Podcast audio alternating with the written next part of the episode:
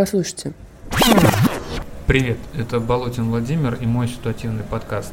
Сегодня я решил без всяких объяснений прочитать э, стихотворение Константина Бальмонта «Осенняя радость».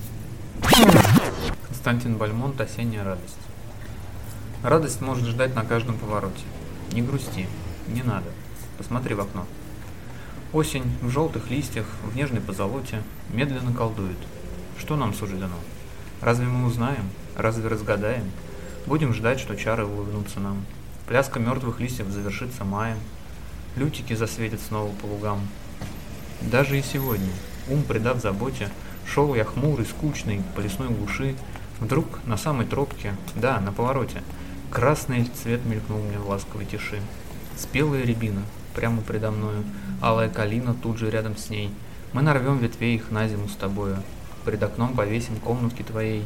Прилетит снегирь, смешной и неуклюжий, раза два чирикнет, клюнет да и прочь, и метель завоет, все затянет стужей, но зимой, пред лампой, так уютно ночь. И пока на всполье будут свиты в юге, сон тебя овеет грезой голубой. Милый, что я вижу? Лютики на луге, хороводы травок, ах, и я с тобой. Послушайте.